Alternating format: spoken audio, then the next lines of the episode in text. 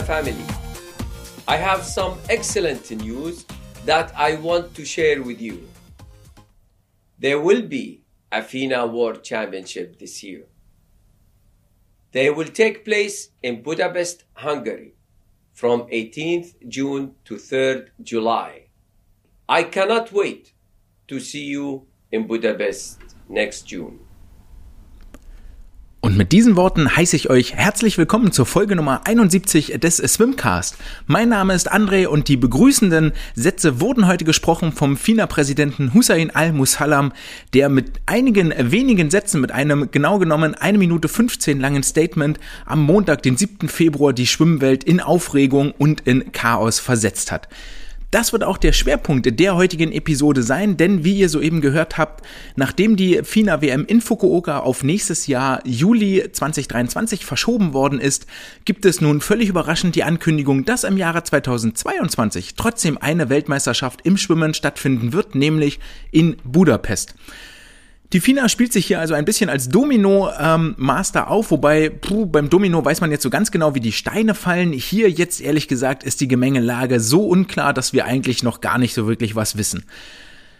Außerdem wird es heute noch um den LEN-Kongress in Frankfurt gehen, wo ein neues Präsidium gewählt worden ist. Äh, die International Swimming League wird eine Rolle spielen, denn die veröffentlicht nun Stück für Stück ihr für die vierte Saison angepasstes Regelwerk.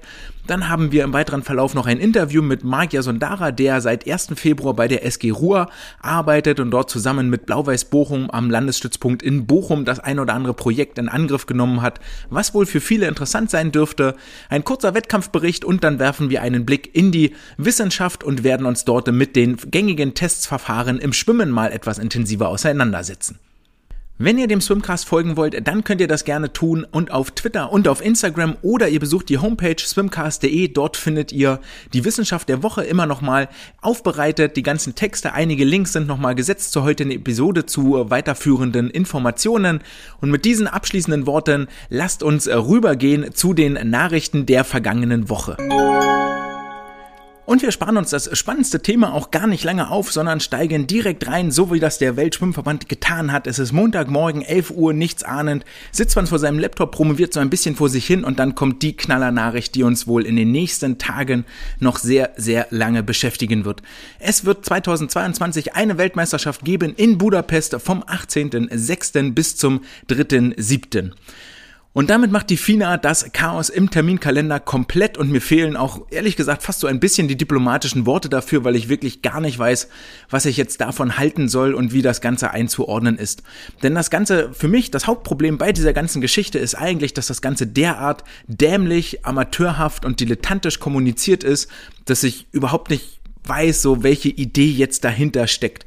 Wir gehen noch mal ein kurzes Stück zurück in die Vergangenheit und äh, erinnern uns, äh, dass wir letzte Woche über eine verschobene Weltmeisterschaft nach 2023 gesprochen haben, beziehungsweise ähm, das jetzt auch schon wirklich ausgiebig äh, diskutiert haben, warum, wieso, weshalb und so weiter und so fort. Und dann kam die äh, International Swimming League ums Eck und ist äh, reingesprungen in diese sich bietende Lücke von internationalen Wettkämpfen und hat gesagt, ey, wir machen jetzt richtig lange Saison, 24 Matches. Wir fangen im Juni an, am 3.6. und hören auch erst Ende Dezember wieder auf. Machen dazwischen an den richtigen Stellen Pause, damit die äh, Sportlerinnen und Sportler auch bei den Europameisterschaften, Commonwealth Games und Co. an den Start gehen können. Aber ansonsten freuen wir uns, dass die einzig und alleinige Aufmerksamkeit im zweiten Halbjahr wohl auf unserer International Swimming League liegen wird. Alles soweit fein, alles gut, war immer noch ein wahnsinnig stressiger Kalender ähm, mit jedes Wochenende äh, Wettkampfschwimmen, jedes Wochenende um die Wette schwimmen, Höchstleistungen bringen. Haben wir letzte Woche schon mal drüber gesprochen, dass es ja eigentlich schwierig ist im Schwimmen, weil es wirklich Mann gegen Mann ist und man nicht über eine gewisse Mannschaftstaktik körperliche Schwächen oder Erschöpfungen auffangen kann. Aber okay, kriegt man irgendwie hin und ähm, wir als Berichterstatter freuen uns ja auch so ein bisschen, haben wir wenigstens was zu erzählen. Das muss die FINA aber offensichtlich in der Art getriggert haben, dass sie gesagt hat, äh, pff, nee, so ganz wollen wir uns jetzt hier das Rampenlicht äh, nicht wegnehmen lassen und wir möchten gerne selber unsere eigene Show hier abliefern. Und daraufhin gab es dann wohl Gespräche mit Budapest, die dann jetzt schlussendlich zugesagt haben und die FINA konnte kommunizieren, ey, wir machen jetzt doch eine Weltmeisterschaft 2022. Und das ist jetzt ein absolutes Gefühlschaos. Wenn wir uns mal in die äh, Lage der Trainer oder der Sportler reinversetzen, ist es wirklich, wirklich nicht gut, Ähm, die, erst wird die WM eventuell abgesagt, da gibt's noch nicht so richtig sicher, bloß Spekulationen. Dann ist ganz fest, okay, Weltmeisterschaft gibt's 2023. Äh, wir haben jetzt vielleicht ein bisschen ruhigeren Sommer. Es haben ja eigentlich quasi alle, alle Nationalverbände, alle europäischen oder alle Kontinentalverbände haben ihre Highlights. Asia Games gibt es, ähm, es gibt die äh, Europaspiel, äh, Europameisterschaften, es gibt die Commonwealth Games für das ehemalige britische Commonwealth und so im Großen und Ganzen gibt trotzdem so die Highlights, ähm, aber das ganz große Event fehlt. Dafür können sich alle vielleicht mal ein bisschen zurücklehnen und ihre Akkus wieder aufladen. Und jetzt kommt die FIFA FINA ums Eck und sagt, ey, WM22, wir machen doch was. Überraschung, Surprise, Surprise. Und es ist einfach überhaupt nicht nachvollziehbar, warum die FINA hier nicht eine Woche wartet oder drei Tage oder zwei Wochen, um eben bekannt zu geben, ey, passt auf, die Weltmeisterschaft in Fukuoka kann nicht stattfinden, aus den Gründen, wenn ihr einreisen wollt, zwei Wochen Quarantäne, es sind keine Zuschauer da, riesiger finanzieller Verlust, können wir uns nicht leisten. Deswegen verschieben wir die um ein Jahr auf 2023, ist auch alles gar nicht diskutabel, dafür hat jeder Verständnis, so ist es. Um dann in derselben Pressemitteilung zu verlautbaren, aber trotzdem wird es 2022 Welttitelkämpfe geben, nämlich in Budapest. Bereitet euch darauf vor, wir freuen uns, dass die ganze FINA Family, so wie es der äh, Präsident hier nennt, dass die ganze FINA Family dort in Budapest zusammenkommt und das ist euer Highlight. Hier geht's um Preisgelder und alles mögliche Ansehen und Ehre. Es wirkt nämlich viel eher ein bisschen so, als hätte die ISL jetzt ihr Programm bekannt gegeben, gesagt, ey, wir springen in die Lücke rein und die FINA eben nee, das Rampenlicht teilen wir nicht und äh, deswegen spucken wir euch jetzt in die Suppe. Weil nämlich die Weltmeisterschaft jetzt auch in der zweiten Hälfte der regulären Saison von der ISL liegt. Dazu kommen wir aber gleich nochmal. Warum heißt die ganze Folge jetzt Domino Day? Weil die FINA tatsächlich der Anschieber ist, der vermutlich das ein oder andere jetzt ins Rollen bringt. Diese WM, die dort jetzt hingesetzt worden ist, bringt ganz, ganz viele Verbände und äh, ganz, ganz viele Nationen ins richtige Schwimmen. Haha, Wortspiel im wahrsten Sinne des Wortes. Ähm, und so nach und nach werden sich daraus jetzt Konsequenzen ergeben. Wie bei so einem Domino, wenn ein Stein fällt, dann fällt auch ein anderer. Wenn wir noch etwas metaphorischer oder bildlicher werden wollen, dann nehmen wir uns, äh, stellen wir uns vor, dass es hier ein überfülltes Schwimmbecken gibt, also known as Schwimmkalender, der schon vor lauter Terminen überpropft und überquillt. So ein bisschen wie beim Einschwimmen. 25 Meter Bahn und da wollen jetzt 200 Sportler sich gleichzeitig äh, vorbereiten auf den Wettkampf. So. Und jetzt steht ein dicker Junge draußen und der macht eine Arschbombe ins Wasser. Aber nicht nur vom Beckenrand, sondern vom 1 Meter Brett.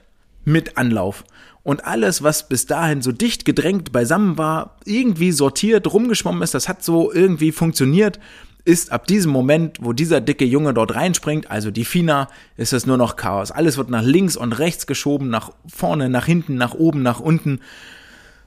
Ja, und dann liegt da jetzt diese Weltmeisterschaft mitten im Jahr und eigentlich gibt's da auch gar keine Lösung mehr für. Also es ist nicht glücklich, wirklich nicht gut.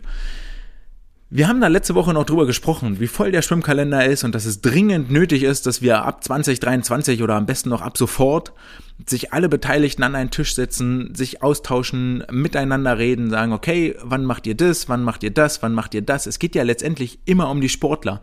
Jeder Veranstalter möchte die bestmöglichen Sportler am Start haben. Die sollen ausgeruht sein, die sollen Welt Weltrekorde schwimmen können, die sollen äh, Kopf an Kopf äh, in die Wand schwimmen und dort wirklich spannende Rennen haben und wir wollen unsere Stars der Szene performen sehen. Punkt. Ganz einfach. Das ist das, was äh, Fernsehzuschauer anzieht, das ist das, was Sponsoren anzieht, das ist das, was die Magie dieses Wettkampfes ausmacht. Und dieser Austausch ist aber offensichtlich nicht passiert. Denn dieser Weltmeisterschaftstermin liegt voll in der zweiten Hälfte des ersten Teils der ESL Regular Season. Wir erinnern uns, der erste Teil der Regular Season geht vom 3.6. bis zum 3.7. und ähm, ja, die Weltmeisterschaften jetzt vom 18.06. bis zum 3.07. und traditionell sind die Schwimmwettbewerbe da so in der zweiten Schwimmwoche angesetzt, also jetzt in unserem Falle dann vom 3.07. bis, äh, also vom 25.06. bis zum 3.07. Also es sind zwei Regular Season Matches der ISL, die hier voll davon betroffen sind, wo wir also fest davon ausgehen können, dass bei diesen Matches die absolute Weltelite nicht am Start sein wird, weil sie nämlich in Budapest in der Duna Arena um Weltmeisterschaftstitel kämpfen werden.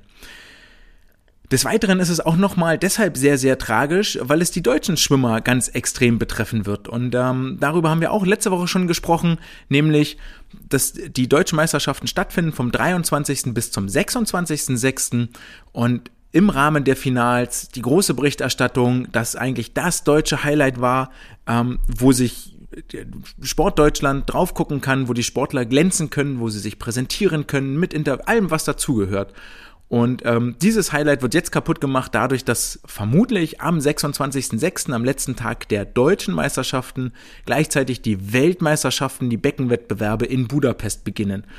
Und es ist völlig klar, dass die Sportler nicht am, die können nicht am 25.06. in Berlin richtig schnell sein und dort noch Pressetermine haben und dann von mir aus am 27. oder 28. in Budapest auflaufen und dort auch on point sein. Dazwischen liegen ähm, Reisetage, dazwischen liegt Reisestress und ähm, das funktioniert so nicht.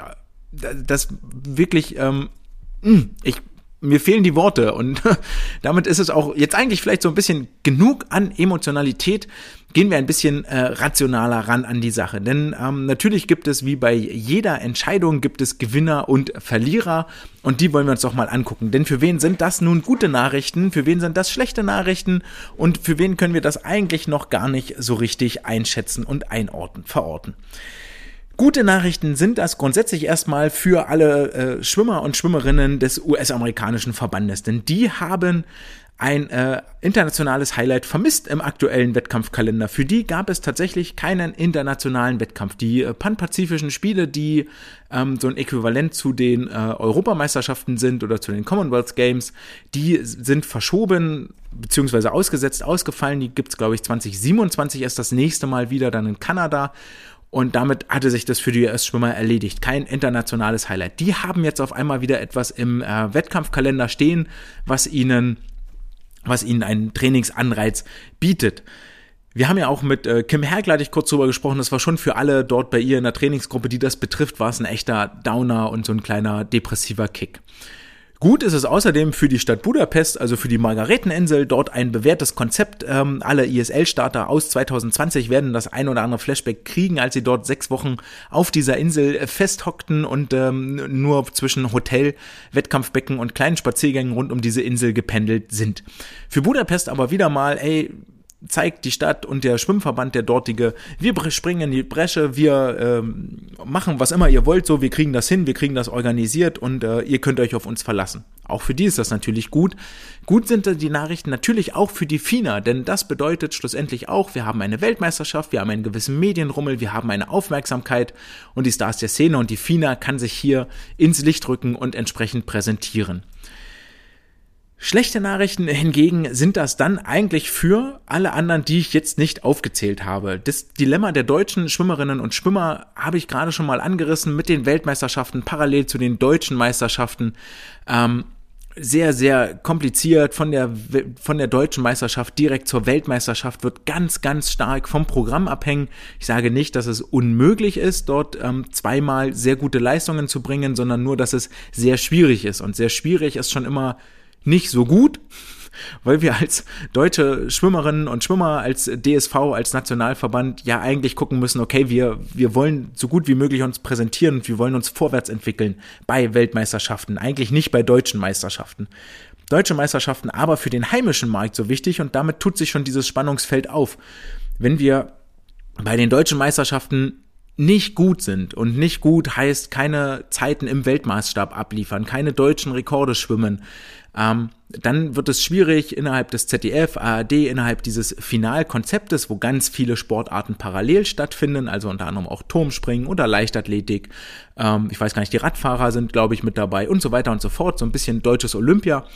Dann wird es sehr schwierig, wenn dort keine wirklich absoluten Topleistungen sind, Fernsehaufmerksamkeit zu generieren. Und mit fehlender Fernsehaufmerksamkeit wird es wieder schwierig, Sponsoren klarzumachen, ey, investiert in uns, wir sind zu sehen, wir sind präsent.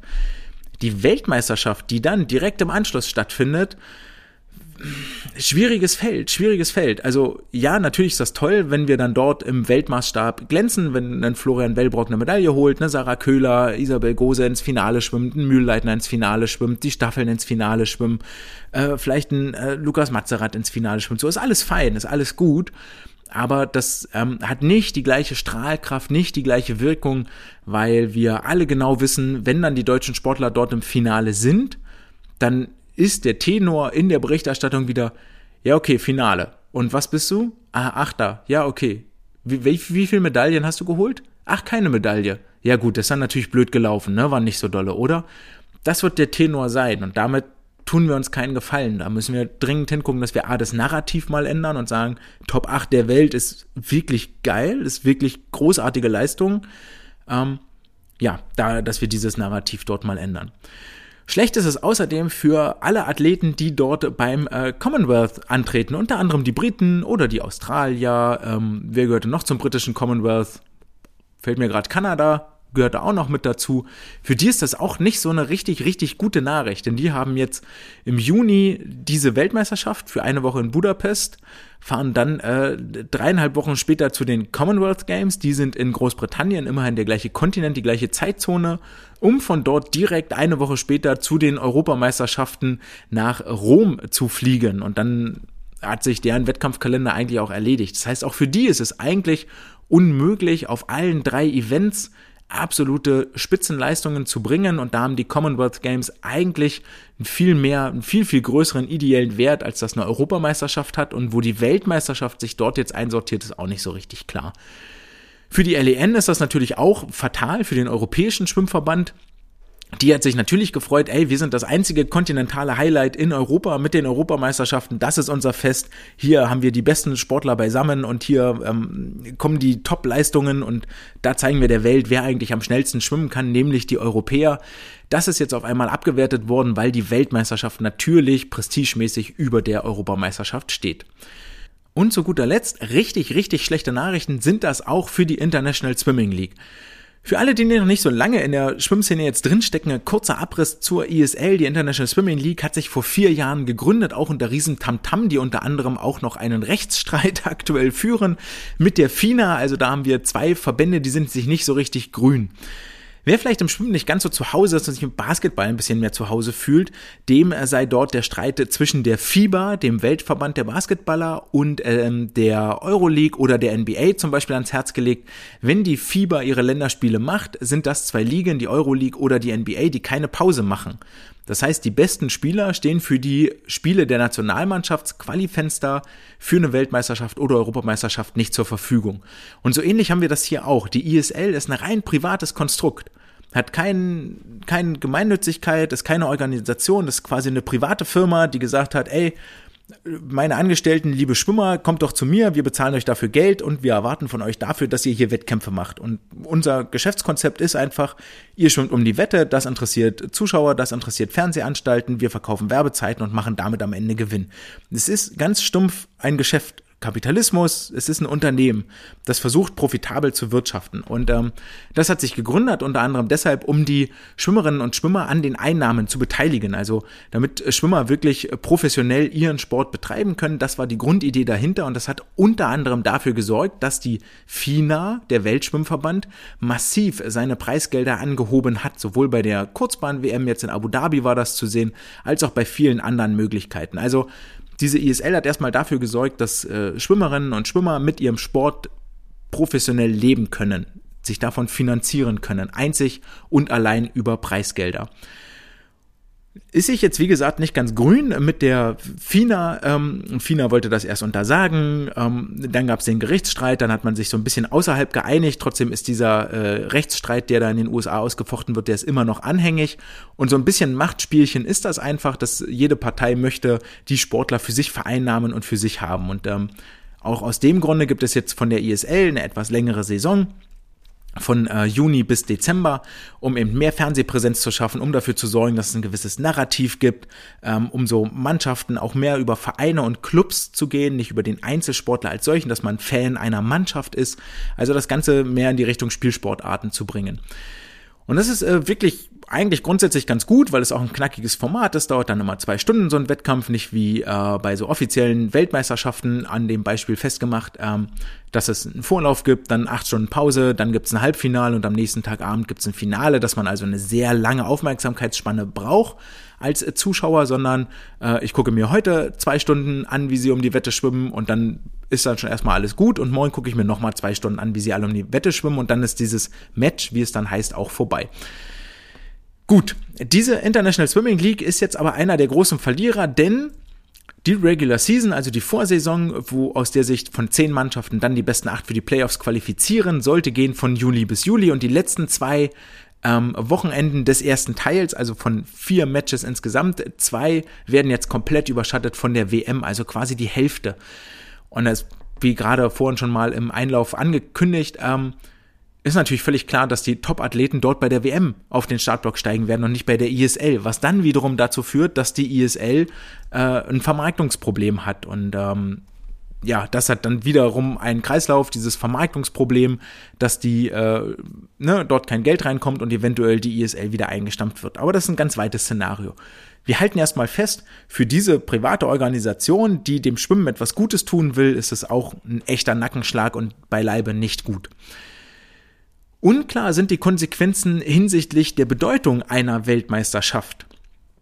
Denn war es vorher so, dass eine Weltmeisterschaft alle zwei Jahre ausgetragen wird? Es gab das Olympiajahr, im Jahr darauf eine Weltmeisterschaft, im Jahr darauf eine Pause, im Jahr darauf Weltmeisterschaft, im Jahr darauf Olympia.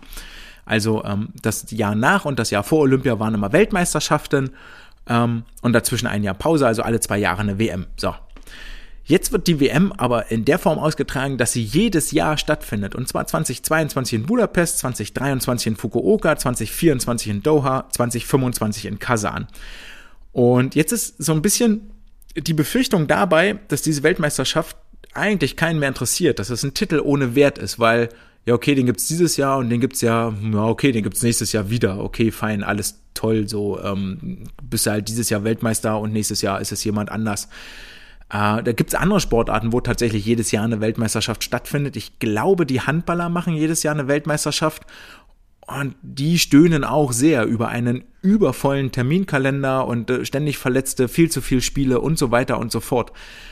Ähm, schlussendlich ist möglicherweise die Konsequenz, dass die Weltmeisterschaft gar nicht mehr das Prestige hat, gar nicht mehr den Stellenwert, dass die Sportler sich nicht explizit auf eine WM vorbereiten, um dort eben einen Weltrekord zu brechen, um dort Weltmeister zu werden und diesen Titel für die nächsten zwei Jahre vor sich hertragen zu können, sondern dass sie sagen, okay, mein Ziel ist Olympia 2024 in Paris und ob ich jetzt dieses Jahr Weltmeister werde oder nicht, interessiert mich eigentlich nicht, sondern es ist nur ein Stein auf dem Weg zu Olympia, genauso wie ähm, möglicherweise so ein, so ein Wettkampf in der Saison nur ein Schritt ist zum großen Saisonziel deutsche Meisterschaften oder ähm, die deutschen Meisterschaften wiederum nur ein Schritt sind für die Top-Athleten Richtung EM oder Weltmeisterschaft.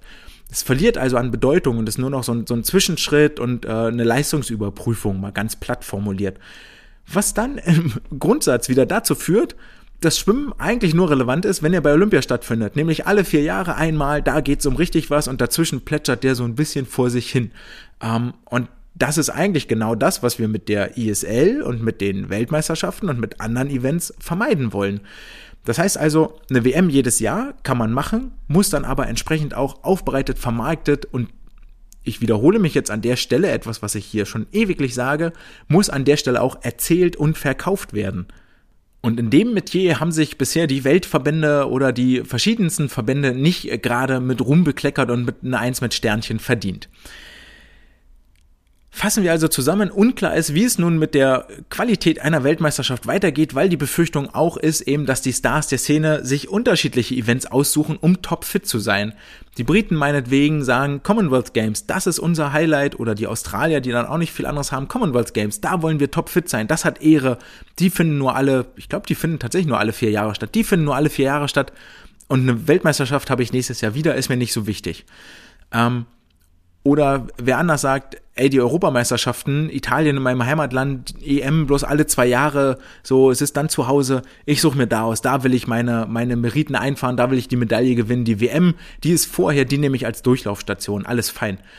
Oder der nächste sagt ISL, ISL ist das Ding, Kurzbahn, 25 Meter Bahn, da, da bin ich richtig schnell, da kann mir keiner das Wasser reichen, ähm, da, da will ich mein Geld verdienen, meine Preisgelder, meine Antrittsgelder und so. Äh, ich bin bei der ISL topfit. Und dann gibt's noch den letzten Teil, der sagt, Weltmeisterschaft, eigentlich ein geiles Weltmeister, klingt gut, den Titel will ich haben, gibt ein bisschen Preisgeld und der ist dann bei der WM fit. Und dann haben wir nie, dass alle Sportler gleichzeitig zu einem Moment fit sind, sondern nur bei Olympia. Und das wiederum schadet ja schlussendlich dem Produkt Weltmeistertitel und Weltmeisterschaft.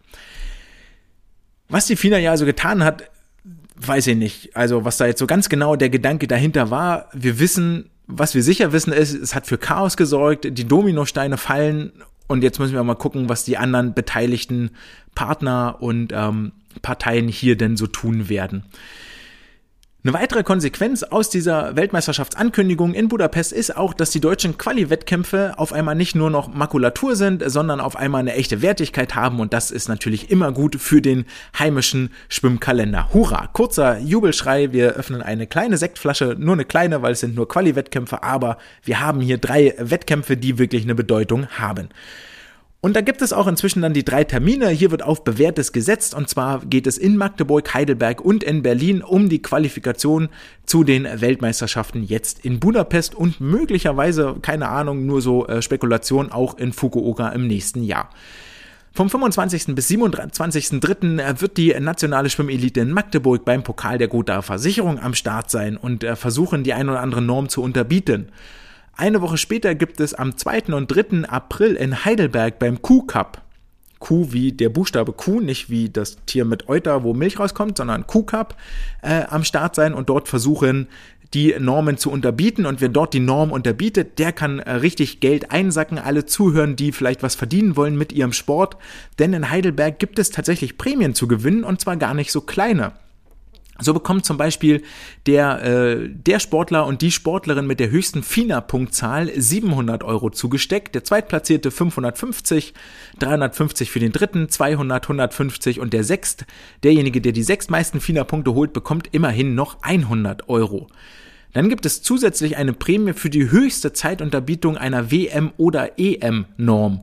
Und zwar 450 Euro für den mit der, mit der größten Differenz also mit der größten negativen Differenz zur WM-Norm. Man muss sie schon unterbieten, nicht überbieten.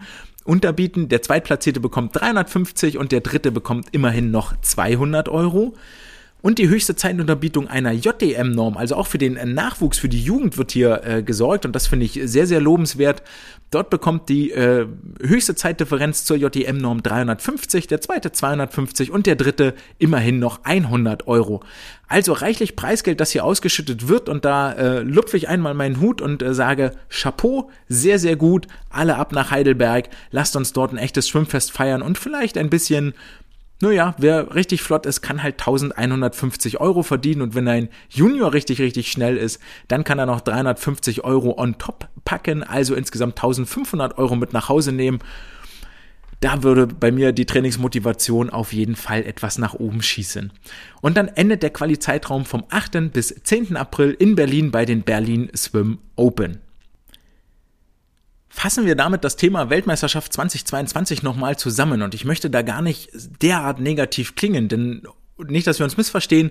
Grundsätzlich Weltmeisterschaften super toll, richtig großartig. Das, äh, äh, die Fina Family kommt zusammen, die besten Stars der Szene treffen sich in Budapest, schwimmen um die Wette. Finden wir super, finde ich wirklich toll, finde ich großartig, dass das gemacht wird. Was mich nervt, ist die Kommunikation mit oh, keine Welt, oh, vielleicht verschoben, keine Weltmeisterschaft, jetzt haben wir doch eine Weltmeisterschaft. Was mich nervt, ist, dass die Beteiligten offensichtlich nicht miteinander reden und das Ganze hier wirklich auf einen Machtkampf der Verbände hinauszulaufen scheint. Und ich möchte da bei der Analogie zum Basketball bleiben, weil ich mich da ein bisschen auskenne und das weiß, dort sorgt das für richtig, richtig Chaos und für richtig, richtig Streit. Das ist überhaupt nicht gut. Und das kriegst du auch keinem, schlussendlich kriegst du es auch keinem mehr erklärt. Weil die erste Frage, die, die kommen wird, ist, ey DSV, wie konntet ihr denn eigentlich die deutschen Meisterschaften, die Finals, also warum habt ihr das denn zeitgleich auf die WM gelegt? Und dann sagst du als DSV, naja, nee, nee, also wir waren zuerst da und dann kam die FINA und hat ihre Weltmeisterschaft dahin geschmissen. Okay, aber warum hat denn die FINA ihre Weltmeisterschaft dahin geschmissen? Ist doch auch gleichzeitig die International Swimming League und eigentlich sollten auch die Sportler da schwimmen. Ja, und da merkt ihr schon, da wird's schwierig mit einer Argumentation, die nicht irgendeine Böswilligkeit einer der Parteien unterstellt. Schwierig, schwierig und ich bleibe dabei, reden, reden, reden, wann immer es ist und Kollisionen ist und alle müssen sich darüber im Klaren sein, dass der Zustand, wie er jetzt existiert, kein guter ist für die Schwimmerinnen und Schwimmer. Redet miteinander, seht zu, dass wir das Schwimmen vernünftig präsentieren, Athleten in Bestform sehen auf dem Startblock. Das wollen wir uns angucken und das wird auch nur den Athleten gerecht. Damit verlassen wir die globalen Schwimmgewässer und äh, engen uns ein bisschen ein auf den europäischen Raum und kommen zum LEN-Kongress, der am vergangenen Wochenende in Frankfurt stattgefunden hat. Der wurde nämlich äh, notwendig kurz zur Geschichte, dass es im vergangenen Jahr auf dem äh, regulären Tagungskongress ein Misstrauensvotum gegen das äh, aktuelle Präsidium und den Präsidenten Paolo Barelli gab. Dieser hatte finanzielle Unregelmäßigkeiten verschleiern wollen, beziehungsweise gab es dort Zahlungen in sechsstelliger Höhe an Firmen, wo er mit beteiligt war, von denen aber nicht mal der höchste europäische Schwimmzirkel wusste. Also er hat sich mehr oder weniger unbewiesen, das ist jetzt meine Behauptung, er hat sich da einfach ganz stumpf Geld zugeschustert. So, und das ist ihm mal nur aufgefallen und deswegen ist er, ähm, äh, gab es ein Misstrauensvotum, das jetzt auf diese, oder deswegen gab es diesen außerordentlichen LEN-Kongress am vergangenen Wochenende. Dort gab es dann das Misstrauensvotum. Der Präsident Paolo Barelli wurde abgewählt mit 92 zu 8 Stimmen. Und ähm, dementsprechend wurde jetzt ein neues Präsidium eingesetzt. Das Ganze ging aus einer Initiative Europe, Europe for All Aquatics hervor, also ein Europa für alle Wassersportarten. Und die stellten sich zur Wahl. Das war ein etwas größeres Konsortium und Gremium. Und äh, völlig überraschend wurde dieses Europe for All Aquatics mit dem äh, Anführer Antonio da Silva an der Spitze jetzt auch zum Präsidenten und zum Präsidium gewählt. Also, die LEN hat einen neuen Präsidenten, der heißt Antonio da Silva, ist ein ehemaliger Sportwissenschaftler und der Präsident des portugiesischen Schwimmverbandes. Ähm, hat in seiner Antrittsrede sehr, sehr viele schöne Worte gesagt. Welche, die hier wirklich im Kopf geblieben sind, äh, ist ein Satz, der da lautet, We can no longer exist in isolation, together we are stronger.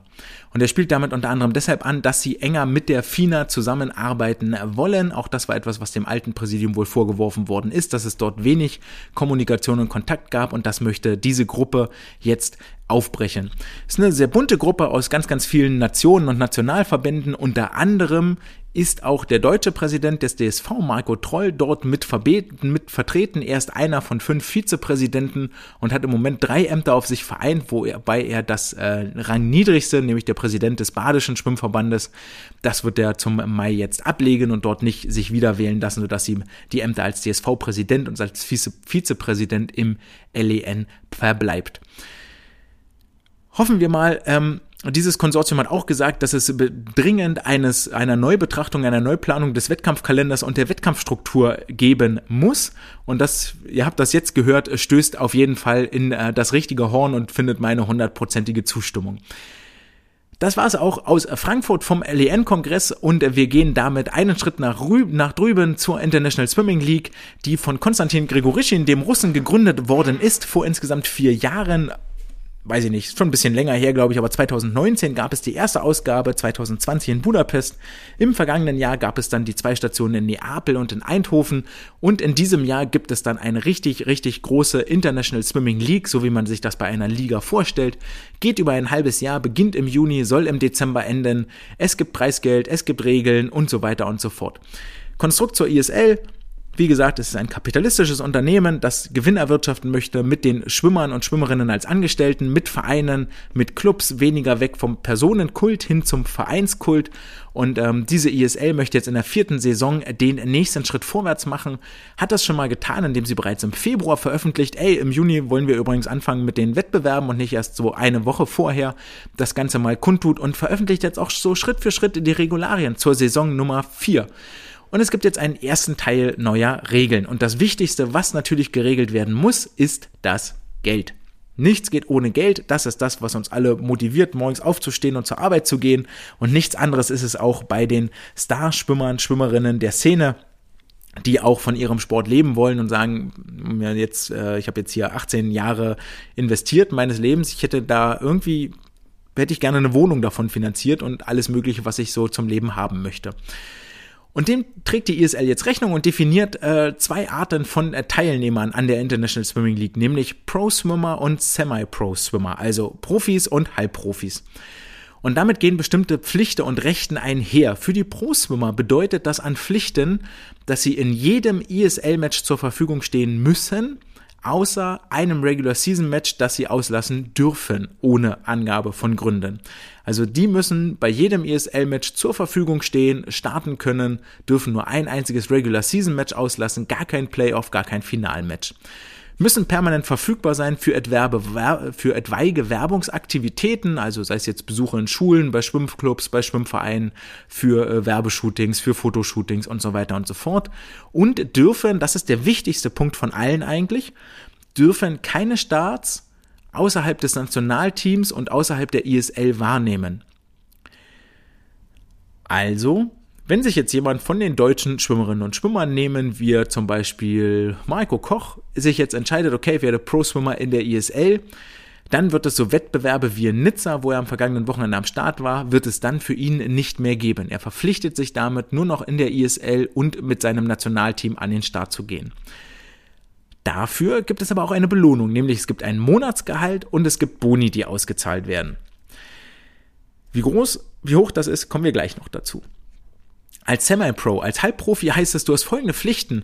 Du darfst, äh, du musst nicht ganz so oft für Werbeaktivitäten zur Verfügung stehen, musst vielleicht nicht in die Schulen oder so eine Mini-ISL organisieren oder äh, mal so Training geben in so einem Vereinsclub, um das Gesicht der Liga zu sein, sondern kannst dich da ein bisschen zurückziehen und mal rausziehen. Du darfst in sogar drei Matches der Regular Season fehlen und in einem Match der Playoffs darfst du auch fehlen. Und ähm, dafür darfst du auch an anderen Wettkämpfen teilnehmen, aber Du bekommst weder ein Gehalt noch Boni. Also hier gibt es die Möglichkeit als Semi-Pro, dass du an anderen Wettkämpfen teilnehmen darfst. Das ist hier die wichtige Message. Ähm, dafür bekommst du aber kein Gehalt und keinen Bonus. Kann den Vorteil haben, dass einige amerikanische Schwimmerinnen und Schwimmer oder einige ganz große Stars, eine Sarah Sjöström, Shiban Horhi, der Szene, sich dafür entscheiden, ey, okay, ich werde vielleicht Semi-Pro, weil dann kann ich woanders auf den Startblock steigen, zum Beispiel in Nizza oder bei der Mare Nostrum Tour oder in den USA gibt es auch eine Pro Swim Series, wo zum Teil Antrittsgelder, Antrittsgelder an die äh, Schwimmer und Schwimmerinnen gezahlt werden, dass sie dorthin kommen. Und das könnte sich möglicherweise rechnen, dass man sagt, ey, ich krieg mehr Antrittsgelder, als ich von der ISL an regulärem Gehalt bekomme. Und ähm, ja, deswegen werde ich lieber nur Halbprofi hier an der Stelle. Das Ganze hat äh, zwei, hat einen aufweichenden Haken, nämlich die Matchteilnahme ist aufgeweicht in der Hinsicht, dass wenn dein Coach dich nicht einplant, dann ist es okay, dass du nicht da bist. Also wenn dein Coach sagt, ey du, nächstes Wochenende, ähm, ich habe hier genug andere gute, so musst du nicht mitmachen, ähm, ich plane dich aus, dann ist auch okay, wenn du nicht dabei bist. Es ist ebenfalls okay, wenn du krank oder verletzt bist, dass du nicht starten kannst, macht ja irgendwie Sinn. Oder wenn das Ganze mit dem, äh, mit den ISL-Board, also mit den, mit ne, irgendeinem Staff, mit einem Gremium dort abgesprochen ist, dann ist das auch okay, dass du nicht da bist. Also musst du quasi einen Antrag einreichen. Die ISL lässt sich also so eine kleine Hintertür öffnen und es wird in der Summe dann eigentlich nur unentschuldigtes Fehlverhalten sanktioniert. So ein bisschen wie in der Schule früher, ne? Wenn mir meine Eltern einen Zettel schreiben, der kleine Timmy hat heute ganz dolle Kopfschmerzen und ist deshalb nicht gekommen, dann war das ja auch in der Regel irgendwie okay. Oder wenn der Arzt mir bescheinigt hat, ah, hier die, die Beate, die hat ganz dolle Bauchschmerzen, äh, ist besser, wenn die heute mal zu Hause bleibt, dann war das auch okay. Oder wenn der Lehrer gesagt hat, äh, ey, Karl Justuf, du kannst nach Hause gehen, so du störst eh bloß den Unterricht, dann ist das auch okay. Ähm, Genau, und wird dann, die ISL möchte natürlich ihre Stars nicht verkraulen, sowas wie Clement Kolesnikov, Ilya Shimanovic und so, äh, deswegen ist das okay, wenn sie dieses abgesprochen mit dem ISL-Board, mit einem Gremium, dann darf sie fehlen, äh, wenn sich dieses Türchen offen gelassen haben und ein Attest oder ähnliches zu besorgen vom Arzt, dass ihr sagt, ja, hier, oh, ist ganz schlimm gerade, ähm, hat ganz dolle Rücken und sollte besser nicht schwimmen, wird wohl eigentlich auch kein Problem sein. Was klar ist, wenn du dieses Attest hast, kannst du dann nicht woanders auf dem Startblock stehen, aber du kannst vielleicht, weiß ich nicht, Omas Geburtstag feiern oder ähm, den Hochzeitstag nachholen. Als Pro-Swimmer darfst du dann aber auch wir erinnern uns, keine Starts außerhalb des Nationalteams, also du darfst zum Beispiel auch nicht am Weltcup äh, teilnehmen, der FINA. Und hier wird es nämlich auch schon interessant. der Weltcup war nämlich auch eine echte Einnahmequelle für die äh, Sportlerinnen und Sportler. Ich habe vergessen, was äh, Fabi Schwingenschlögel verdient hat, aber das war nicht so wenig. Ähm, und diese Weltcups darfst du dann auch nicht schwimmen, wenn du ein Pro-Swimmer bist in der ISL. Und das macht es dann schon echt schwierig und da werden einige den Taschenrechner anwerfen und sich überlegen, lohnt sich das jetzt oder lohnt sich das nicht, weil nämlich bei diesem Weltcup geht's auch schnell mal in sechsstellige Summen rein. Und um welche Summen geht es jetzt hier bei der ISL?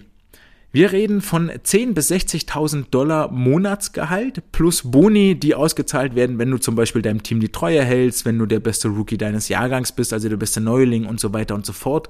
In der Summe sollen dort an alle Sportlerinnen und Sportler 7 Millionen Dollar ausgeschüttet werden.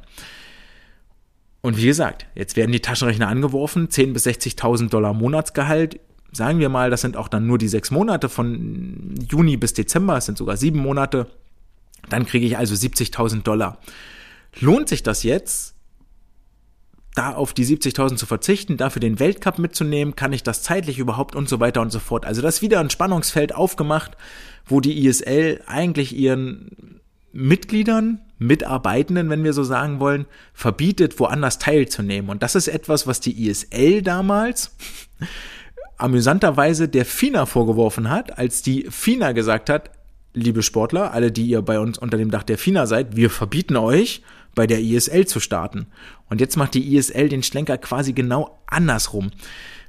Und das finde ich sehr, sehr schwierig, auch wenn das mit den Nationalteams so einen kleinen Aufweicher hat, aber versetzen wir uns in die Lage eines deutschen Spitzenathleten, meinetwegen ein Ole Braunschweig entscheidet sich, ey, ich werde Pro-Swimmer bei den New York Breakers und äh, finde das total toll und verdiene dort mein festes Geld, alles super. Werfe ich ihm nicht vor, alles toll, äh, soll er auch verdienen, das Geld, aber das heißt auch, so ein ähm, Quali-Wettkampf zur WM, wie sie jetzt in Heidelberg, Magdeburg und Berlin stattfinden, ist keine Maßnahme der Nationalmannschaft im traditionellen Sinne. Das heißt, da darf er eigentlich nicht starten bei diesem Wettbewerb. Startet er dort aber nicht, kann er sich nicht für die EM oder WM qualifizieren und dementsprechend auch nicht bei der Maßnahme der Nationalmannschaft dabei sein.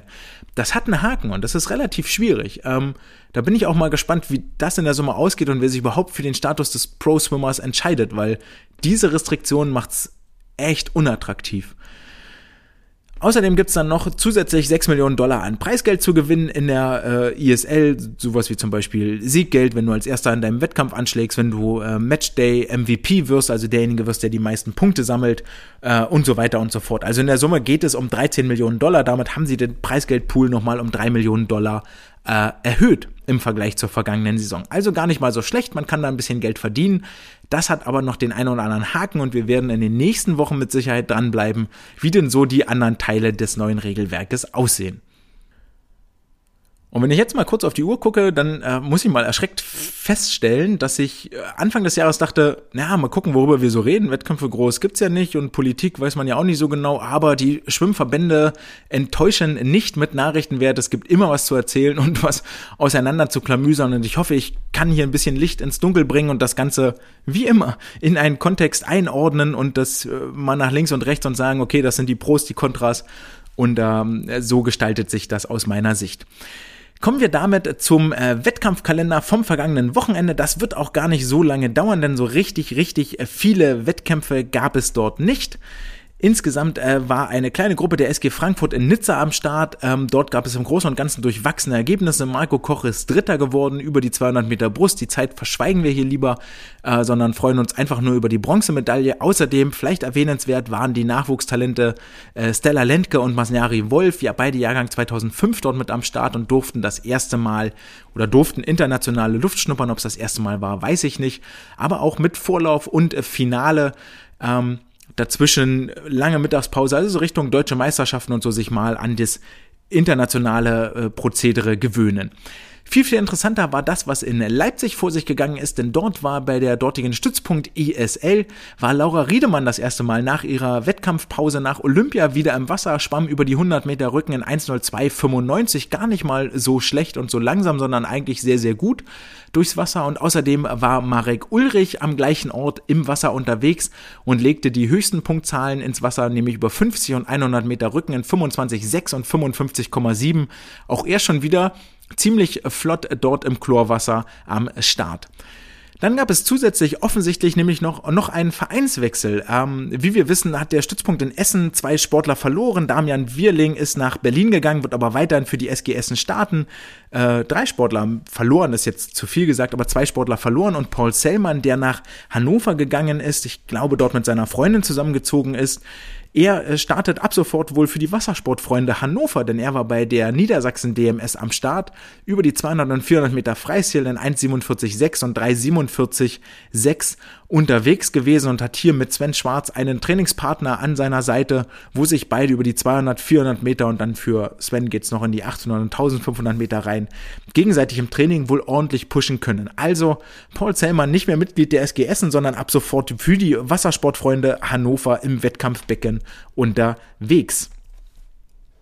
Und jetzt habe ich gerade schon angedeutet, dass die SG Essen drei Sportler verloren hätte, wobei zwei hat sie tatsächlich nicht mehr vor Ort und der dritte ist noch vor Ort, hat aber jetzt dem äh, Essener Standort erst einmal den Rücken gekehrt und das klingt auch härter, als es tatsächlich ist, weil er äh, ist nämlich gar nicht weit weg und trainiert dann und wann auch noch in Essen bei seiner alten Trainerin Nicole Endruschat. Die Rede ist von Maximilian Pilger, der sich der Trainingsgruppe Mark Jasondara angeschlossen hat, zusammen mit äh, Lukas Mazerat dort jetzt seine Bahnen zieht und Mike Yasondara seinerseits hat den Posten als Cheftrainer der ersten Mannschaft inne und zwar seit dem 1. Februar 2022.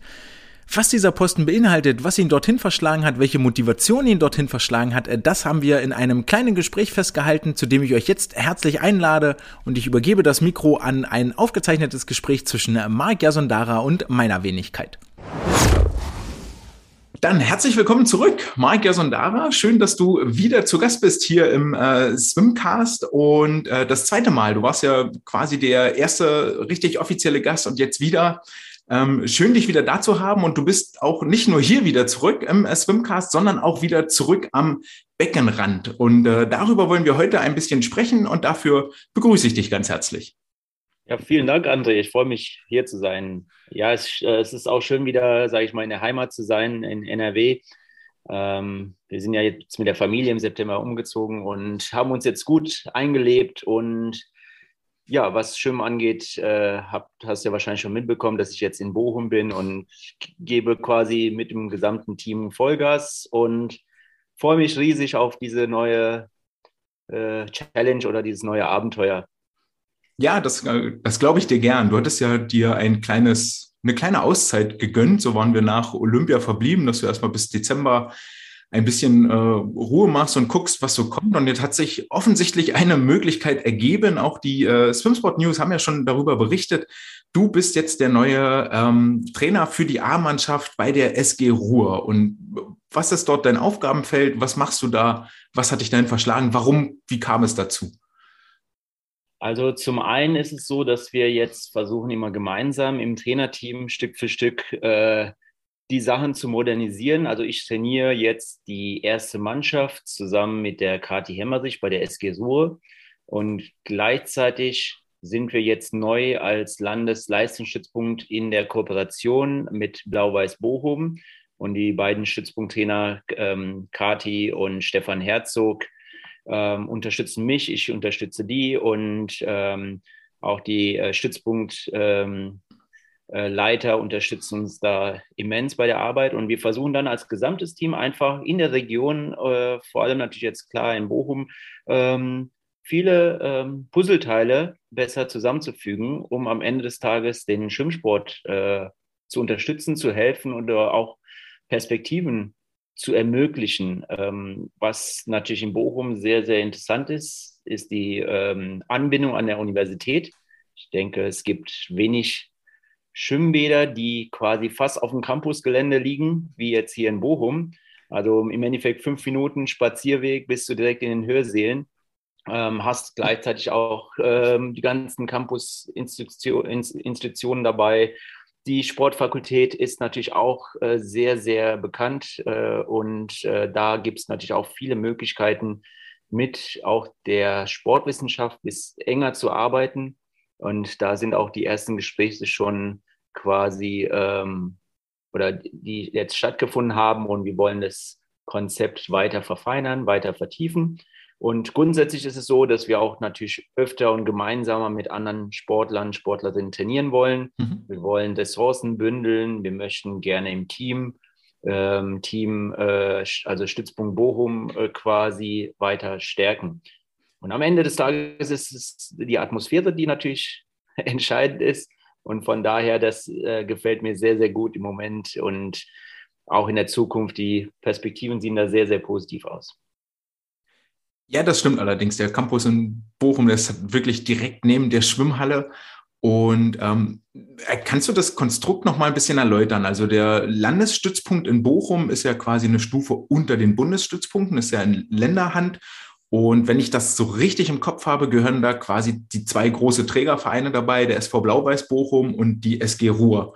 Und ähm, so in meinem Kopf ist das noch ein bisschen verankert, dass Blau-Weiß und Ruhr zwar am gleichen Ort trainieren, aber doch immer eine, eine destruktiv möchte ich nicht nennen, aber eine konstruktive Konkurrenz war es jetzt auch nicht zwangsweise. Das klingt ein bisschen danach, als würde sich das aufbrechen. Ähm, wie sieht da die Zusammenarbeit, Kooperation ganz genau aus?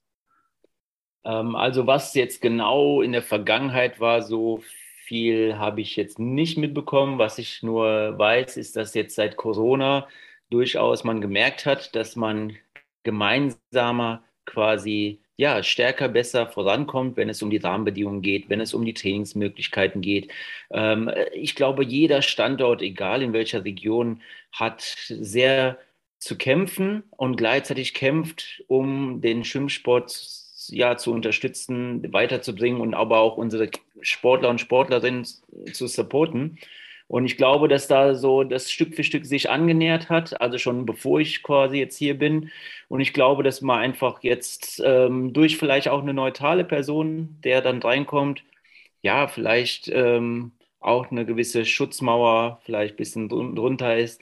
Und die Sportler verstehen sich ja äh, auch und all, wie die Vorstände und auch äh, die Sitzungen, die wir hatten, die waren auch sehr, sehr positiv und sehr, sehr ähm, in Richtung gemeinsame Zusammenarbeit. Von daher, ich glaube, das ist, könnte so ein, ja, vielleicht wie so ein Game Changer sein oder ein Beispiel, wie man es auch vielleicht in anderen Orten machen könnte, dass man durchaus für die gemeinsame Zusammenarbeit, für die Atmosphäre vielleicht die ein oder andere ja, Verfeindung, Tradition, wie auch immer man es nennt, mal zur Seite legt und einfach klar gemeinsam äh, im Becken herrscht natürlich normalerweise immer so ein Konkur gesunder Konkurrenzkampf. Das hast du ja mit jedem Landesstützpunkt, mit jedem Bundesstützpunkt, mit jedem Sportler.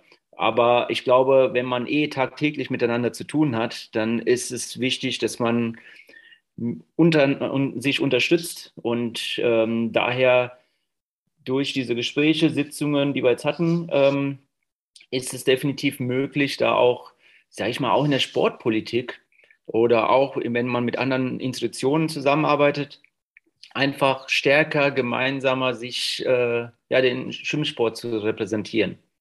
Mhm. Ja, auf jeden Fall. Also gemeinsam voneinander lernen und arbeiten und dann ja Energien bündeln, so wie du das schon gerade schön, schön beschrieben hast. An dem Stützpunkt selber jetzt ähm, sind ja viele, viele Stützpunkte sind ja ähnlich, aber dann doch in, in Kleinigkeiten anders aufgebaut. Ähm, was unterscheidet jetzt den Stützpunkt von dem, was im Blau-Weiß Bochum oder bei euch in der SG Ruhr abläuft? Also du kannst ja nur für die SG Ruhr vermutlich sprechen. Ähm, wie ist dort die Struktur aufgebaut und an welcher Stelle greift dort der Stützpunkt ein, dass ihr, weiß ich nicht, eine gemeinsame Trainingsgruppe habt oder gemeinsame Kadermaßnahmen und welche, welche Aufgaben in so einem Vereinsleben liegen noch in der SG Ruhr unten verwurzelt?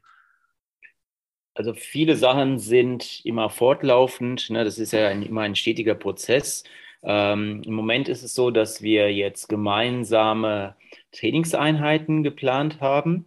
Äh, gleichzeitig auch jetzt, was äh, das Frühtraining angeht, hat durchaus immer, sage ich mal, ein Schwimmbad, sage ich mal, oder ein Verein einen gewissen Vorteil an einem Standort. Dann teilt man sich diese Vorteile beispielsweise. An einem einen Morgen sind da die Trainingszeiten besser, an einem anderen Morgen sind im anderen Bad die Trainingszeiten morgens günstiger oder vielleicht mit den mehr Bahnkapazitäten und so weiter. Das heißt, man äh, bündelt ähm, und versucht da einfach äh, ja nicht nur mehr Wasserfläche anzubieten, sondern auch mehr ähm, Wasserzeit dadurch äh, zu ermöglichen. Ähm, das ist natürlich perfekt auch für alle, also nicht nur die Studenten, sondern auch die Schüler, um da ein bisschen mehr Optionen zu haben. Und abgesehen von diesen zwei, drei gemeinsamen Trainingseinheiten hatten wir jetzt letztes, letzten Samstag schon so einen gemeinsamen kleinen internen Wettkampf. Da war es nicht so Blau-Weiß Bochum gegen SG Ruhe, sondern es war komplett gemischt, die Mannschaft. Es waren dann drei Teams, die dann ausgelost wurden und so Step by Step einfach dieses gemeinsame ähm, ist wichtig. Und dann zukünftig werden wir natürlich auch äh, die Nachbarvereine, die jetzt auch dem Stützpunkt zugeordnet sind, äh, mehr ins Boot holen, dass die auch davon profitieren, dass wir durchaus auch Workshops machen, Trainerfortbildungen, dass wir auch Trainingsgruppen äh, bilden oder auch äh, Workshops für Jüngere. Also das ist zum Beispiel ein Thema ähm, äh, Brusttechnik, Feintuning, dass man zwei Stunden die Sportler, die jetzt da irgendwie nach einer Kategorie in Frage kommen, dass sie durchaus so einen Zwei-Stunden-Workshop mit Theorie, Praxis, vielleicht auch Demonstration dann hier in diesem Beispiel von Lukas und Max. Und es ist ja auch schön für die Jüngeren, wenn die auch Vorbilder haben und gleichzeitig für die Vorbilder auch schön, äh, dass sie ja irgendwo auch wahrgenommen werden, Fans haben und äh, mehr bewegen können als nur ihre eigene Leistung. Ja, das glaube ich ist auch ganz wichtig für das, was du gerade angesprochen hast, für die Top-Athleten, dass sie merken, oh, ich werde irgendwie anerkannt und die Jüngeren schauen zu mir auf. Das ist ja etwas, was das Ego und das sorgt auch für Motivation und ähm, im Zweifel verhindert das auch mal so ein, so ein Tief, weil man mehr, weil, weil die Sportler dann wissen, ich kann mich jetzt hier nicht hängen lassen, weil die gucken zu mir rüber. Du hast gerade angesprochen, so ähm, Trainingszeiten bündeln, bessere Trainingsbedingungen für Schüler und für Studenten. Ist das jetzt explizit euer, euer Ziel auch, dass ihr aktiv oder dass ihr, dass ihr sehr gute Voraussetzungen schafft für die Studenten, das ähm, Training mit dem Stundenplan, mit dem Uniplan zu koppeln und auch in der Abiturphase für die älteren Schüler? Äh, genau, also das ist eine, eine Richtung, in die wir äh, weiter uns vertiefen wollen. Ähm, und das andere ist natürlich, dass die Basis für uns äh, oder ich, also für, für alle Vereine natürlich ähm, das Allerwichtigste ist. Das heißt, wir wollen uns sowohl um den Nachwuchs kümmern und die stärken, aber auch für die Eltern eine Perspektive anbieten, weil sehr oft hast du ja auch die Frage, wenn du 18 bist, okay, was machst du? Hörst du auf? Gehst du in die USA? Oder gibt es noch Optionen, Möglichkeiten in Deutschland, das zu kombinieren? Und dann ist immer je nach Studiengang der Leistungssport fast äh, nicht möglich, äh, zeitlich gesehen. Und da sind jetzt so Gespräche, äh, die wir Stück für Stück weiter vertiefen, um einerseits Entlastung vielleicht zu ermöglichen, andererseits natürlich durch Fahrwege, mehr Trainingsoptionen, mehr Trainingsstandorte, dadurch, dass du natürlich auch mit dem Wiesental ein tolles Schwimmbad hast vom Blauers Bochum, das Unibad, was natürlich auch sehr, sehr stark Uni geprägt ist, ähm, eine gute, gute, gute Rahmenbedingungen und die Wasserwelten Bochum unterstützen uns dabei sehr stark, dass sie uns da auch Trainingsmöglichkeiten und bessere Rahmenbedingungen ermöglichen. Und wenn ein Student dann, sage ich mal, eine Freistunde hat, sagen wir mal in Zeitraum 9 Uhr bis 11 Uhr oder so, dann ist durchaus jetzt mittlerweile schon so, dass in Kooperation mit der, mit der Uni durchaus auch da Trainingsmöglichkeiten sind. Also es muss nicht immer heißen 6 bis 8 Uhr Training und dann geht nichts, sondern teilweise wirklich riesen Slots zur Verfügung stehen werden in der Zukunft, wo du also durchaus die ein oder andere Trainingseinheit da doch mal nachholen kannst. Aber natürlich, äh, die Kerneinheiten werden weiterhin abends bleiben. Man möchte ja auch gerne die meisten Einheiten zumindest in der Gruppe trainieren. Das soll ja auch so bleiben. Das ist auch das, was am meisten, sage ich mal, Spaß macht. Aber einfach, was du schon meintest, die Optionen, die Möglichkeiten, durchaus Studium und äh, Sport zu verbinden, wollen wir immer weiter vertiefen. Und äh, nach wie vor hat auch natürlich Bochum mit dem äh, Sportinternat, mit dem Olympiastützpunkt und auch den NRW-Sportschulen durchaus schon Konstrukte, die da sind, die einfach noch einen Ticken weiter jetzt ja, verfeinert werden oder wo die Puzzlestücke zusammenkommen und wo man so auch Stück für Stück ähm, ja, das Gesamte so ein bisschen modernisieren will. Wie ist das für dich als Coach? Bist du dann auch zum Frühtraining da? Und wenn, als Beispiel, wenn Lukas dann sagt, ey, ich habe hier Freistunde 9 bis 11, so ich schlafe aus, ich komme um 9 zum Training, stehst du dann auch nochmal am Beckenrand oder sagst du, ey, es ist dein Ding, hier ist der Plan, äh, schaffst du? Also da Lukas vielleicht zuhört, würde ich sagen, ich bin immer da. Nein, Spaß. Ich bin ähm, eigentlich, sage ich mal, fast alle, jede Einheit vor Ort. Natürlich, wenn man dann was Terminliches hat oder so, das geht halt nicht. Auch mit zwei Kindern muss ich auch immer alles so ein bisschen bestmöglich jonglieren, dass es die Balance da ist. Ähm, aber das Verständnis von Lukas, von ähm, äh, Lukas Matzrath, von Max Pilger ist äh, sehr, sehr groß und die verstehen halt, wie äh, manche Dinge äh, können die auch sehr, sehr gut selbstständig machen. Äh, das heißt, die sind auf dem Level, auf dem Niveau, dass man die nicht quasi händeführend jede Kleinigkeit beibringen muss, sondern es durchaus sehr gut ähm, selbstständig machen. Aber es ist natürlich auch immer wichtig, präsent zu sein, weil ich persönlich bin immer sehr, sehr ein visueller Coach. Das heißt, vieles ändere ich, passe ich immer an anhand der Sachen, die ich sehe. Und äh, ich sehe dann auch, wie die Belastung vertragen wird, wie die Technik umgesetzt wird.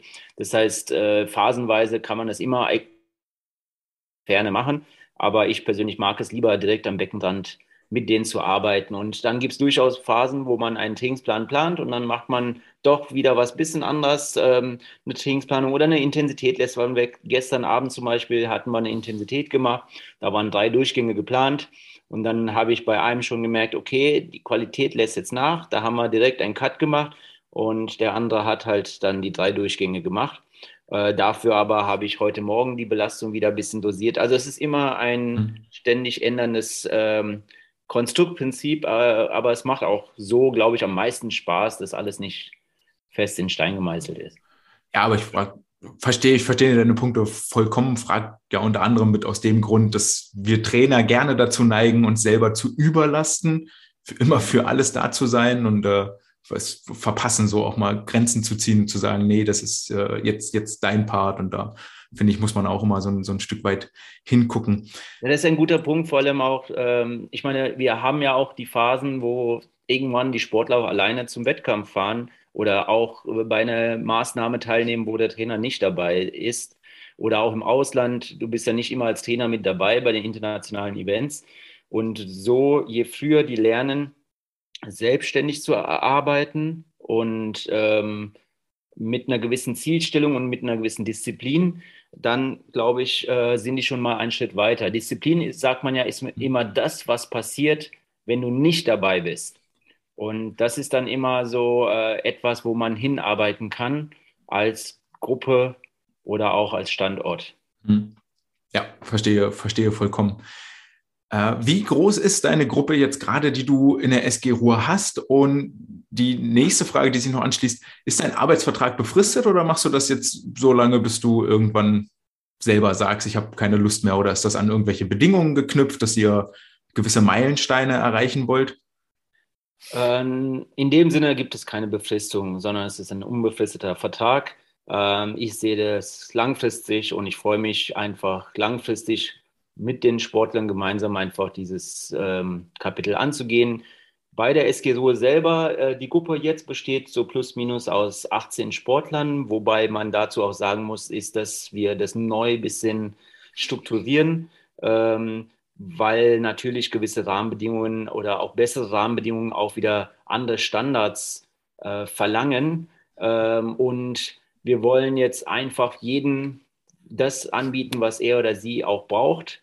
Das heißt, wir möchten da kein irgendwie die Chance wegnehmen, besser zu werden. Das heißt, deutliche Kriterien, Standards, Gruppengemeinschaft bilden, verschiedene Gruppen erstellen, nochmal auch einfach so einen Leitfaden bilden, wo jeder so ein bisschen weiß, was er oder sie zu ähm, tun oder tun möchte, um da auch gemeinsam als Team stärker zu werden.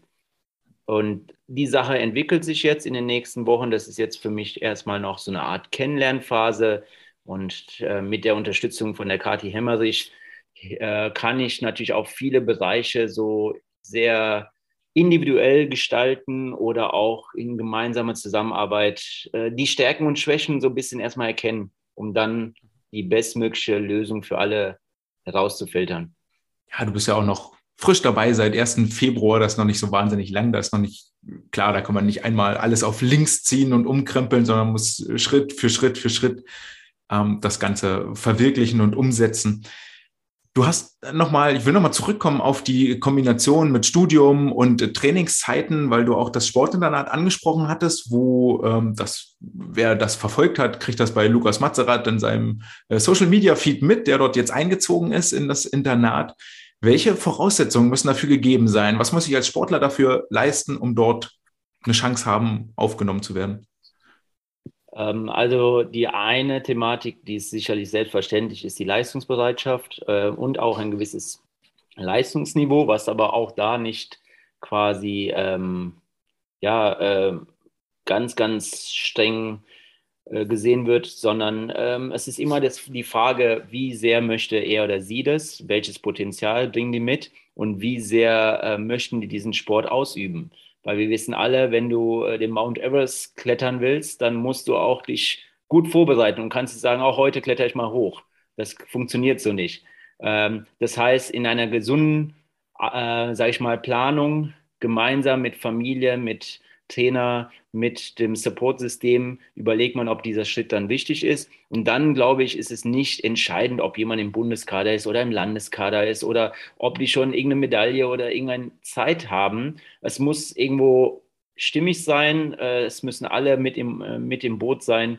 Und am Ende des Tages ist es wichtig, dass der Sportler oder die Sportlerin sich wohlfühlt und ähm, auch Spaß hat. Und äh, wenn du das hast als Grund, Voraussetzung, dann glaube ich, kann man es immer weiter professionalisieren und dann Richtung Internat oder äh, in anderen Bereichen gehen. Internat ist auch nicht für jeden das die beste Lösung, aber manchmal äh, ist das die einzige Lösung. Ähm, so muss man immer individuell die Thematik angehen.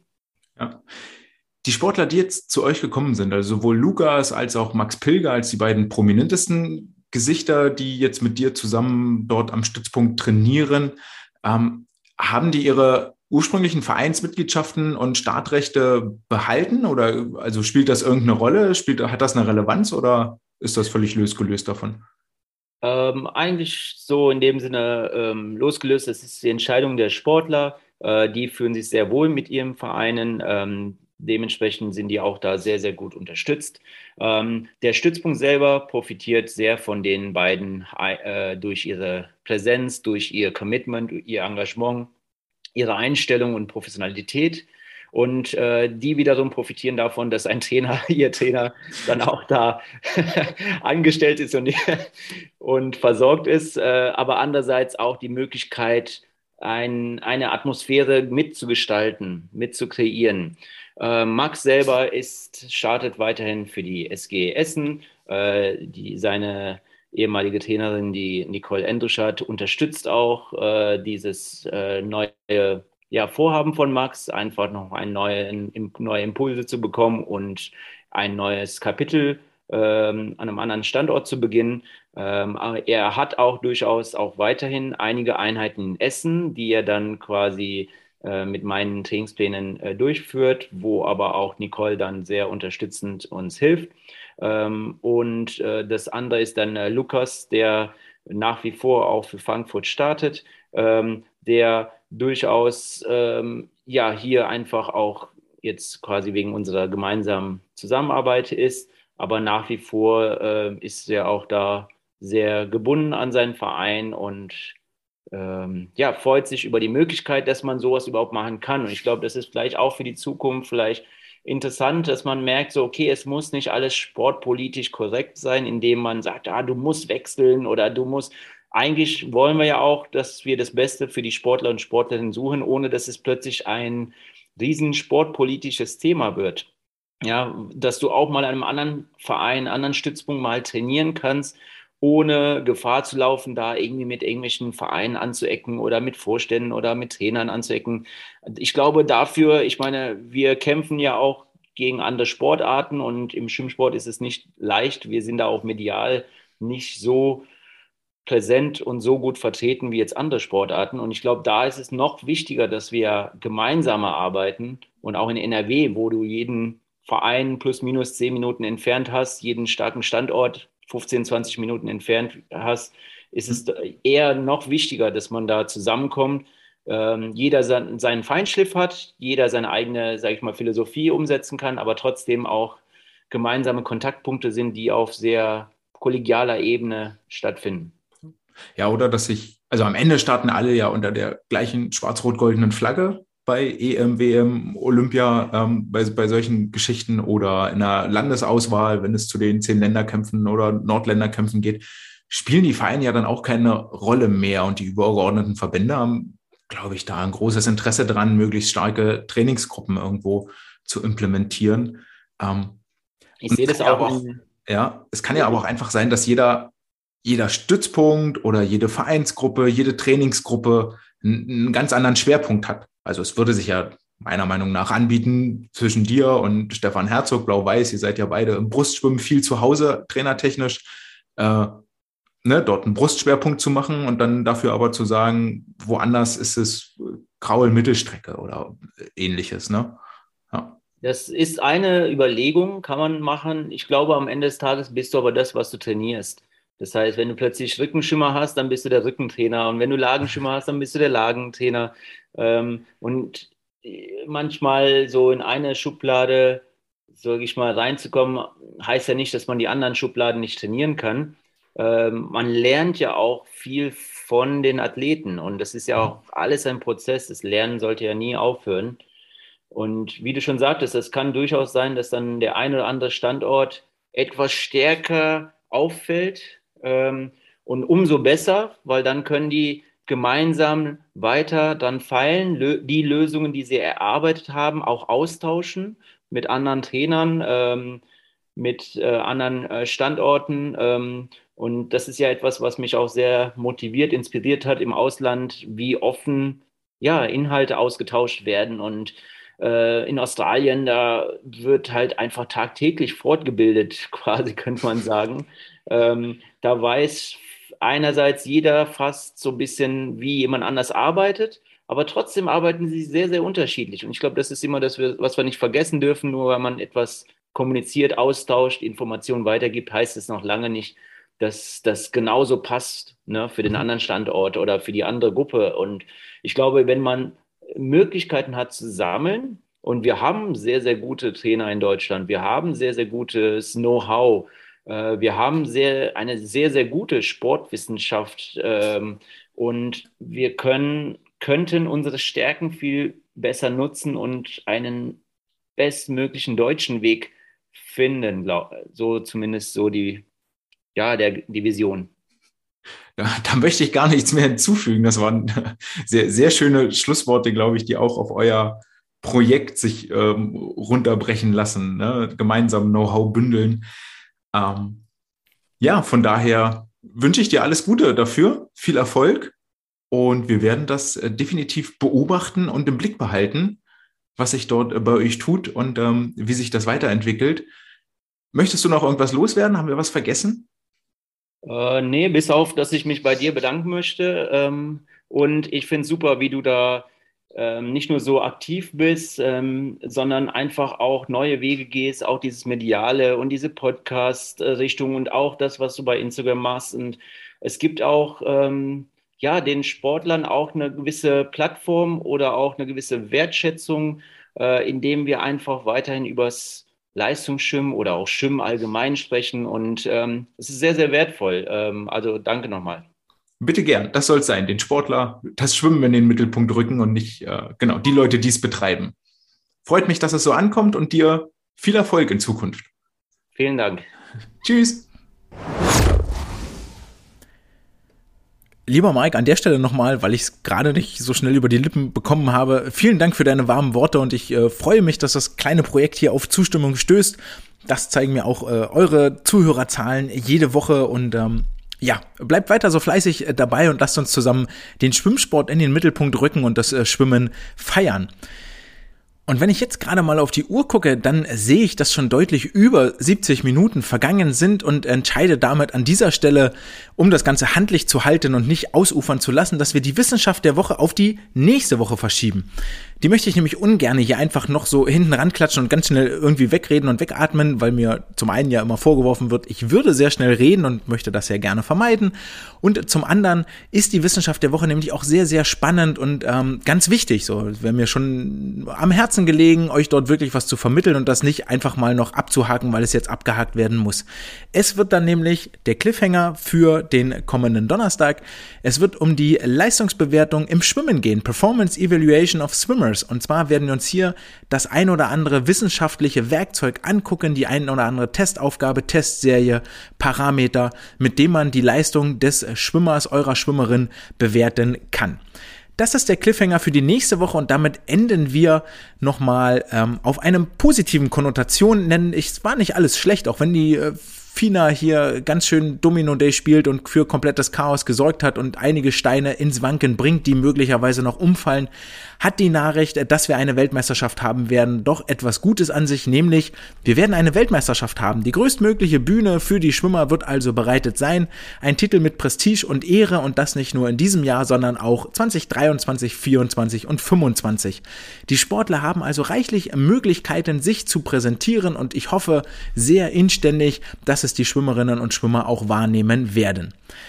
Dann haben wir seit Samstag eine neue Führungsriege im Europäischen Schwimmverband, die sich zur Aufgabe gesetzt hat, ey, lasst uns den Wettkampfkalender nochmal neu bewerten und überarbeiten und mal hingucken, wer macht denn eigentlich wann was, lasst uns mit der FINA reden und im besten Falle bitte nicht nur mit der FINA, sondern auch mit der International Swimming League, dass wir nicht weiter dieses Terminchaos haben und die Sportler sich zwei teilen oder drei teilen müssen oder mit den Nationalverbänden vier teilen müssen um dann zu entscheiden, woran nehme ich denn jetzt teil. Und die Sportler auch nicht auf dem Rücken über vieler Wettkämpfe und von Machtgehabe zerrieben werden. Etwas, das dem Sport dann nämlich auf jeden Fall schaden wird. Und wir alle wollen das Schwimmen feiern und deswegen äh, sage ich jetzt, lasst uns das Schwimmen feiern am kommenden Wochenende, nämlich bei der Kaderprüfung in Berlin oder dem Einladungsschwimmen in Bremerhaven oder den, mein äh, kleiner Wettkampf der Woche, den Kreismeisterschaften lange Strecke des Kreisschwimmverbandes Nordfriesland in Nibel, wo auch immer ihr unterwegs seid, ob zu einem der Wettkämpfe, ob zu einem anderen Wettkampf, zum Frühtraining, zum Spättraining. Ich wünsche euch viel Erfolg, viel Spaß mit euren Sportlerinnen und äh, Sportlern, viel Erfolg beim schönsten besten Wassersport der Welt. Bleibt offen, bleibt kommunikativ. An dieser Stelle auch herzlichen Dank an alle, die sich zur äh, Folge von der letzten Woche zurückgemeldet haben. Wenn ihr Anregungen, Kritik, Feedback habt, dann gerne jederzeit an andre.swimcast.de oder über die Social Media Kanäle Twitter, Instagram. Wenn euch das Projekt hier sehr, sehr gut gefällt und ihr sagt, ey, ich möchte gerne mehr davon hören und ähm, das ist wirklich gut, könnt ihr eine kleine Spende in die Badekappe werfen an paypal.me slash swimcast. Herzlichen Dank an alle, die das regelmäßig tun. Und ähm, ja, damit wünsche ich euch nun viel Erfolg, ein schönes Wochenende. Wir hören uns am nächsten Donnerstag wieder. Das war's für heute. Ciao.